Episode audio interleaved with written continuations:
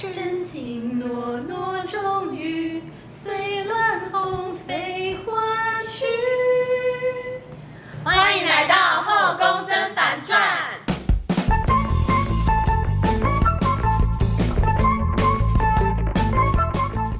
皇上娘娘万福金安，本宫是酸平，臣妾是棒答应，儿臣是菲菲公主。我们今天呢 要谈论的主题是人际关系大地雷，就是在人际关系中最恼人的 N 种行为有哪些呢？没错，而且我们真的超级久没有录 podcast 了，真的，嗯大概两年吧。两年，别人都是什么一个礼拜没更新，然后我们是两年没有更新，我们是一没有更新就是两年没更新，没有再更而且我们一个月、两个月的。对，而且我们刚刚要录的时候，前面那个开头还还讲不出来，而且我们，所以我们打算剪之前的，我们打算剪之前 podcast 的前前面的那个前奏来来凑上来。没错，因为我们一讲就笑到不行，不知道为什么，马上笑场。好，那我们先来介绍我们的嘉宾吧。我们这集的嘉宾是菲菲公主，耶、欢迎耶、我是我是棒答应跟酸平的大学学姐。没错，请问棒答应为什么今天讲话不太清楚呢？因为 因为我去戴牙套了，讲话那嗯个诗词不分，诗词不分，然后讲一讲那个嘴皮会被卡到的感觉。所以哦呢，这集如果我就是发音比较不正确的话，就请大家见谅喽。OK OK，那我们需要跟大家聊说，我们最近没更新是在干嘛吗？好像可以聊一下、欸，还是还是其实没有人会想知道？好奇啊？对，我觉得应该没有人想知道。我们可以大是大概提一下，大概提一下就好。反正呢，就是我们面临了就毕业嘛，大家都要找工作或者是要考试什么的，所以就是这一两年都在忙这些事情，所以我们才没有更新。而且毕业了之后要找到大家一起录的时间，就是其实有点难配合。而且我们就是都住在台湾各地，四散各地，所以现在也就是用线上的方式录音才有办法录，不然就是要到见面的时候录，应该是不太可能。没错，而且那个录音的感觉，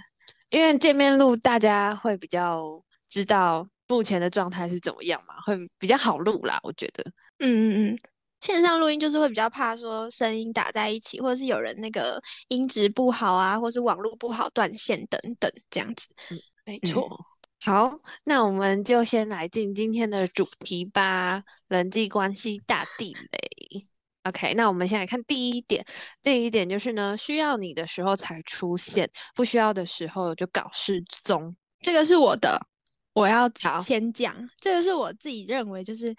我最近遇到，然后觉得就是看透了那个人际关系之间的那种黑暗面吗？因为我最近，我最近呢，就是封锁了两个，嗯，其实也没有到很熟的朋友，然后他们都是因为这个关系，然后被我封锁，气死我了。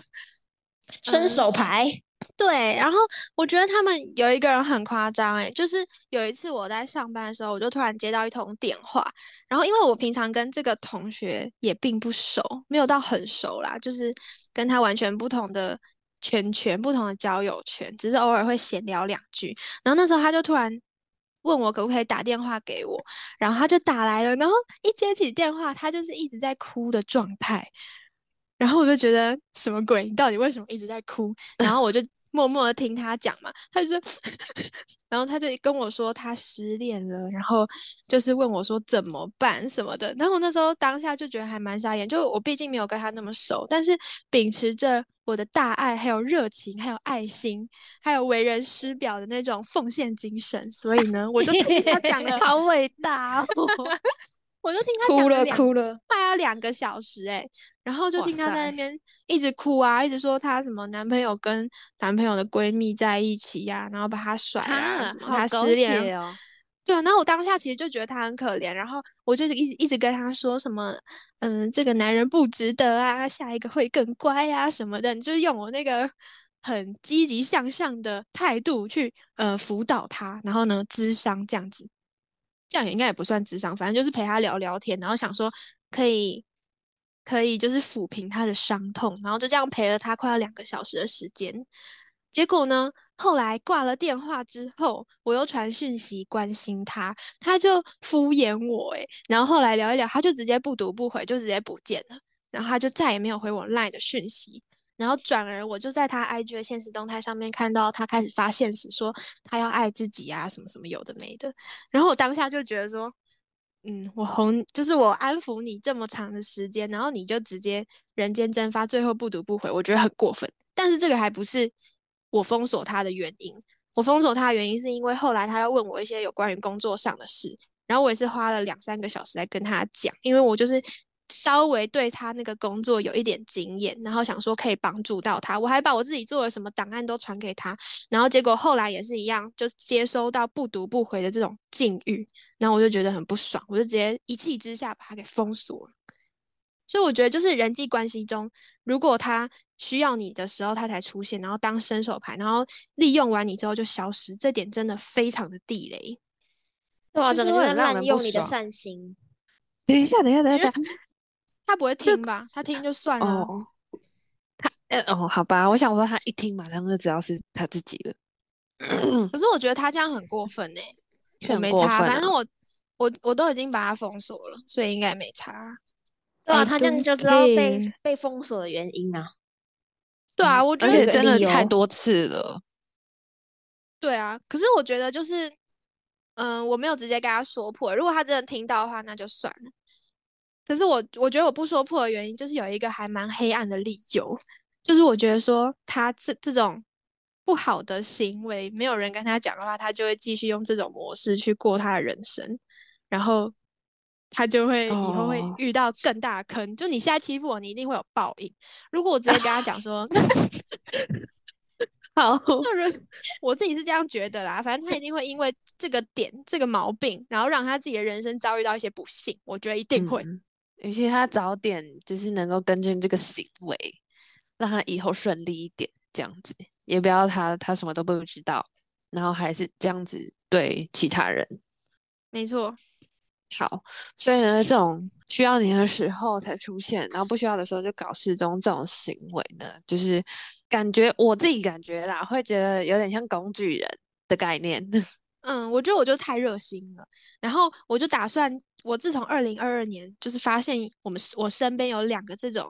这种渣渣之后呢，我就决定改掉我这种太过于热心的、太过于热心的那种烂好人的个性。唉我就直接把他们封锁，然后呢，再也不知道热心的帮助别人了。他们就是知道你是这种热心助人的人，所以才都会来找你问，不然他们为什么不去找其他人问？因为他们就是知道你会帮助他。啊，每次都在你那边得得到解答或得到帮助。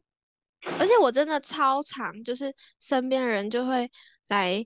怎么讲，就是可能他失恋了啊，或是怎么样的时候，就打电话给我哭诶、就是我不是只有遇到一个两个，但是那些人会打电话来给我，那些人大部分都是只是利用完我之后就不见了，这样是不是很过分啊？对啊，但是我真的觉得你是有那种善于倾听跟善于给予建议跟解答的特质，所以他们都是有这种很 deep 的烦恼的时候会找上你，都不是一些鸡毛蒜皮的小事，因为每次都花到你两到三个小时以上，他们肯定是在别人那边得不到帮助跟解答，所以都转向找你，这也是你一个特长，一个。很棒的人格特质啊，只是被被烂被烂人利用而已。我被你他这样子就会要解封锁了。对我这样被你夸完，感觉心情蛮好的欸、我觉得这样也是在做善事吧，因为有些人就真的他情绪到一个顶点，但是他又不知道找谁讲，或者是没有人可以讲。因为有些人你跟他讲，可能就是怕还是会被对方笑话或怎么样的，但是你是一个他能够放心倾诉的对象，所以他才会来找你讲，然后也知道你可能不会再去跟别人讲，就是造成他更多的困扰之类的。但其实我会跟别人讲，所以大家最好的陌生的 人不要来跟我讲你的秘密，因为我嘴巴超大，我超爱跟我朋友讲你们跟我讲的事。好，但我们每次跟我说，每次 那些不熟的朋友，然后来找我抱怨你跟你男朋友的事，我全部都会跟棒答应他们说。好，拜托来跟我说，其他人也可以来跟我讲说，我还听这种八卦。对，没错，但我们还是要谴责这种行为，工具人不要把别人当工具人。对，如果你发现你的 line 就是你传讯息给我，我都没回，你就是被我封锁了。你要检讨自己的行为。好紧张，我马上去检查。我以后会知道了。如果你不回我，我说像第一点这种状况，就是友情中的渣男渣女的特质，用完就丢，射完就跑。没错，没错。好尖锐。啊，我是被不理了吗？好像是欸。为什么讲一讲，感觉感觉三品有点可怜，不知道为什么。我就很可怜所以我打算怎样？你觉得我怎样？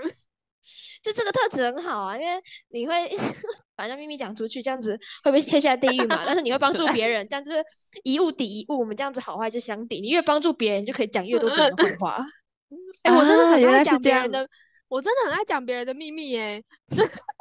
就是没有没有，就是如果是我很好的朋友跟我讲的事情，我都不会去跟别人讲。但是如果是那种就是跟我没有那么好的朋友跟我讲的事，我都一定会跟我好的朋友讲。所以那些奇奇怪怪的陌生人，真的不要再来麻烦我了。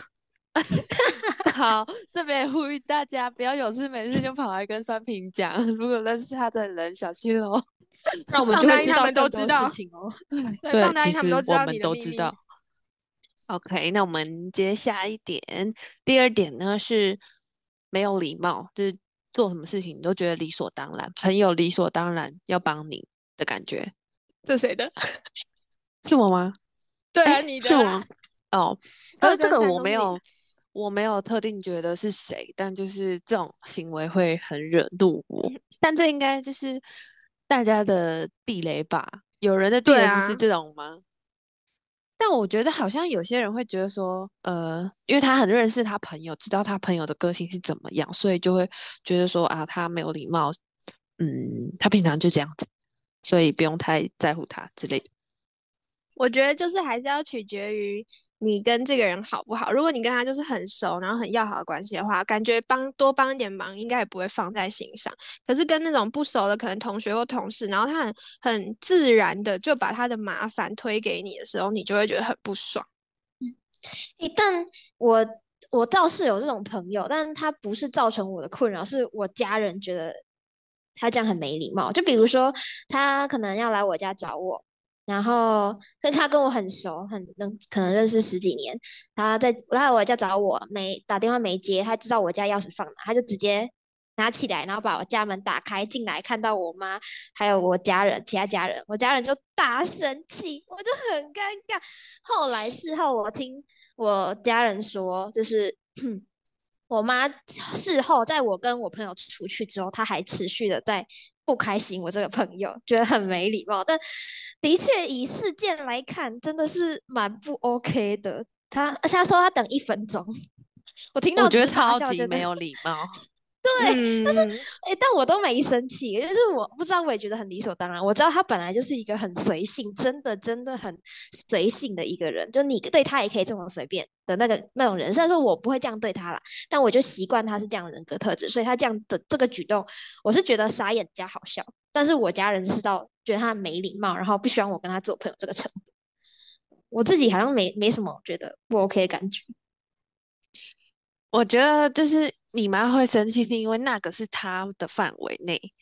就她算是你朋友算是客人，然后你妈是本来就在这里住的人啊，然后你朋友连就是可能敲门问一下，就是你会知道人家家里也有人吧，至少就算没人，你也至少要打个，不是打个招呼啊，敲个门之类的，让里面的人知道说你要进去了。就是如果你直接就钥匙打开直接走进去，很像这就是你家哎、会让人觉得很没礼貌。对，我也觉得，就是我觉得你们你们家人应该是会觉得有种亲门踏户的感觉，就像那个八点档里面那个请门踏户，请门打吼，然 后请门打吼，对啊，而且毕竟他是那是他呃那是你朋友，就是你的家人可能知道说那是你朋友，但是毕竟他跟那个朋友也是没有那么熟悉，没有那么认识，所以会不开心蛮正常的。那酸平，如果是你的话，你会生你朋友的气吗？我我会耶，我觉得我会生气耶。嗯，可是我也没有认识就是这种类型的朋友，所以我也不是不太知道说我家人会不会生气，但是应该是会表面上觉得表面上还是客客气气，然后就是可能私底下会跟我讲说他觉得今天的这个行为不太好之类的。那棒答应，如果这件事情发生在你身上，你会生气吗？生你朋友的气？我觉得啦，就是凭良心讲，我可能不会生我朋友的气，但是我会跟他讲说，他这种行为可能会造成我家人的困扰，所以之后如果，呃，他还是会这样来我家找我之类的话，就是要敲个门。对。那当下我就真的还蛮尴尬，但我完全就是跟我家人说啊，没关系，没关系，他就常来呀，怎么说？事后，事后我在想，就是感觉要跟他说这个状况不好，但我都讲不出口，所以我就为什么讲还是没跟他说，觉得很尴尬欸。我觉得你可以编一个谎言，然后让就是编一个谎言跟你朋友讲，比如说，哎，你知道你那天来的时候，我妈妈她可能什么只穿条内裤什么，就你随便想一个，就说我妈没穿内衣之类的，然后她这样觉得很有一点尴尬什么的，然后再导向去跟她说，我觉得就是我家人可能不太能接受你这样子的行为，对，你就编一个小谎言，希望你朋友不会听这一集。或者是说，就是你还是很欢迎他来，但是你爸妈会觉得说，希望可以先敲门再进来，这样他们才会知道说啊，有人要来喽，这样子。对，当下我觉得我朋友算是聪明的，他有感受到气氛的不对劲嘛，所以我是没有再跟他多说，我只是跟他说，就我妈比较多嘛，然后所以就下次尽量不要这样，我就这样讲，然后我没有讲的很白，我就比较导向我在家人那边就导向是我朋友的错，那我在我朋友这边就导向是我家人的错，这样子就是双方互哦不尴尬。嗯但当下我其实是很蛮紧张的，不知道怎么办。很怕你妈暴走，是不是？对啊，就很尴尬。你妈是直接摆臭脸吗？还是怎么样？没有，就是连我就是脾气比较好的家人，就我阿嬷，然后我舅妈，就说哈，然后出台就说啊，他都要问到门不色吗？你看你家礼拜之类的，就是一个很很很认真的质问，说怎么进来？然后我哦妈直接说不能这样呢，这样很危险呢，这样。然后朋友就说拍谁啊，拍谁啊，拍谁啊。哦，好啦，你朋友还要讲拍谁啦什么之类的，就是还有察觉到自己可能有点做错事之类的。嗯，就所以就倒没有朋友不礼貌冒犯到我，只有朋友不礼貌冒犯到我的家人这个状况。嗯，因为朋友不礼貌，然后到冒犯自己，就是久了之后，可能也比较不会这么想跟他当朋友，就不会有这个朋友了。没错，好，那我们接下来第三个是借钱，就是朋友跟你借钱，就是这个举动呢，可能会，我自己是觉得啦，你说偶尔来借个，然后你有在你自己约定好的时间内还的话，我是觉得还 OK。但是那个借钱已经变成常态性的话，就比如说这个礼拜说借个一两千，就是你借的数目又不是真的很大，也不是也不用到真的很大，就是如果只借个一两千，就会觉得说为什么借一两千块而已，知道吗？这样感觉就是嗯你自己的理财或者是金钱观念已经出了问题了。你要你需要改变的地方是你自己的这些金钱观，而不是你每个礼拜来跟我借个一两千块，说呃来就是帮我挡一下这样子啊，我下个礼拜再还你钱。对，我觉得借钱这点这点是还蛮地雷的。可是我觉得就是除了那种，嗯，一个礼拜借一两千啊那种状况之外，我觉得就是如果他那种叫你帮他买东西，然后呢一两百块，我也会不开心诶。就比如说，可能你要去买早餐，然后他就叫你顺便帮他买，可是他后来没有还你钱，或者是他就忘记这件事情，或或者是他就当做没有这件事情，然后呢，久而久之，他又下次要叫你帮他买早餐的时候，你就会觉得很不爽。因为我但我有时候会忘记，我有时候会忘记给钱，所以请 提先醒我。澄清，先澄清。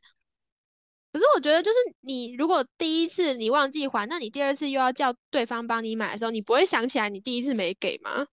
像我就是一个很常跟朋友借钱的人，但是我都会一直提醒自己，提醒他说我还欠他多少钱，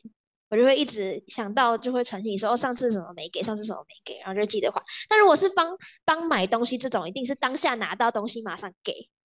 因为你不是没钱才请他买，你是你不在才请他买，那你一遇到他一定可以马上给出来。就帮忙买这个没有拖欠的任何理由，你拿到那个物品的当下就应该要马上给。对，我你们讲到一半，我突然想到，我跟我朋友吃饭的钱还没转给他，我 忘记了，而且不是一百块，是三四百块。我等一下 下播之后马上去转给他，我先打下来。你赶快，你赶快，记你赶快耶转哦，不然你等一下就会失去那个朋友。我是不是很常干这种事？让大英为了这一点做了最完美的示范。我真的不是故意的。好，还有什么怎样子借钱？哎，有些人是不是会觉得说，呃，我请你帮我买东西，但是这个金钱的数量不大，就可以不用给？啊，又不是情侣，为什么要这样？就是如果你只是普通朋友，甚至好一点的朋友的话，不用这样吧。嗯，除非是对方想请你，不然你应该还是要还是要有那个给的动作。然后，如果对方真的不想要你还他钱的话，他也会跟你讲，你再不还啊，不能说直接默认不用还这样。我觉得只有在对方主动说“哎，要不要顺便帮你买一份”的时候，才有那个讨论需不需要给的空间。那如果你已经请他帮忙了，那就是一个要求的动作，就必须有一个偿还的行为发生。除非是对方在买午餐说“哎，要不要顺便买你的”，那才有可能他会主他本来就主动想帮你支付这个费用。那如果是你要求他帮买，那就肯定需要偿还。我觉得是这样。哦，可我觉得你刚刚讲说，哎，需不需要帮忙你，就是顺便帮你带一份之类的这种，也是要给钱啊。就是我只是帮忙你买，我顺路帮忙你买一份，但是你还是要给我钱，这种。哦，我说这有讨论嗯空间，这就需要问，哦这这可这他就有可能是主动要帮你，这就有他不需要你付的可能性。那如果你自己要求对方的话，就是完全没有不给的可能性，这样。哦，嗯，好，怎么变得好像很学术探讨的感觉。但有有些时候会是，比如说大家一起出去玩，然后，嗯、可能我买一点，然后你买一点，这种情嗯况，这种感觉还可以，就是嗯可能去露营或是煮火锅，然后大家各带一点东西去，这种感觉就可以，大家都是好朋友，然后不用真的很细的去分每个人应该要分多少钱这样。那我问一下好了，就是你们觉得多少钱、多少金额以内的钱，你可以不用跟朋友算？我自己觉得大概一千块以内吧，如果超过一千的话，有点太多了，我应该就会想多哎、啊，真的吗？可是如果大家都付差不多一千以内，你是这个假设吗？还是说只有哦不是不是我付？就是我的意思是说，比如说我今天买了，比如说一个鸡排，好了，一百块，然后你买的是超级豪华鸡排，要三百块，然后菲菲公主买的是一杯真奶，五十块。所以我们每个人的金钱都出的钱都不一样嘛，但是我们大家是一起共食这些食物的。哦，你说价差吗？就是你自己出对这些价的钱差跟别人出的钱的价差，我觉得到两三百，我可能就会觉得有点不公平，因为毕竟大家都是辛苦的打工人，感觉感觉两三百吧。那菲菲公主呢？我本来要讲五十以内，但怕听起来太抠，所以我提升到一百好了。一百块哦，一百以内。我自己也觉得可能差不多一百，可是要取决于说我现在的经济状况怎么样。哦，你如这个月有没有赚钱是吧？对，或者是跟这些朋友的友好程度。哦，那好朋友我可能就觉得那一两百块就算了，因为可能下一次跟他出去，或者是之前他也有帮忙多出一些钱，所以就一两百块就 OK。但是再再多的话，我就可能会觉得说要大家一起平分会比较公平。但你发现有时候是会有取决于数量问题耶，就像我会跟其他两个朋友出去逛夜市的时候，那我们因为夜市就小吃嘛，总不可能三十块还在那边分 一人付十块，一定是这摊我先买，下一摊我再买。那如果可能刚好整摊整个夜市逛完，我付了五样食物钱好了，不去计算五样各是多少，我付了五样，但呃，其他两个可能一个付了两样，一个付了三样，这个有样数的差距，我可能就会有点 care。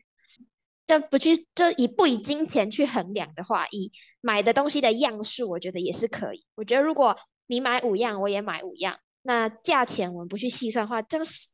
感觉起来还是不会差太多。就即便最后真的有价差，但即便差到一百块，那感觉还是不会太差。样数也有关系。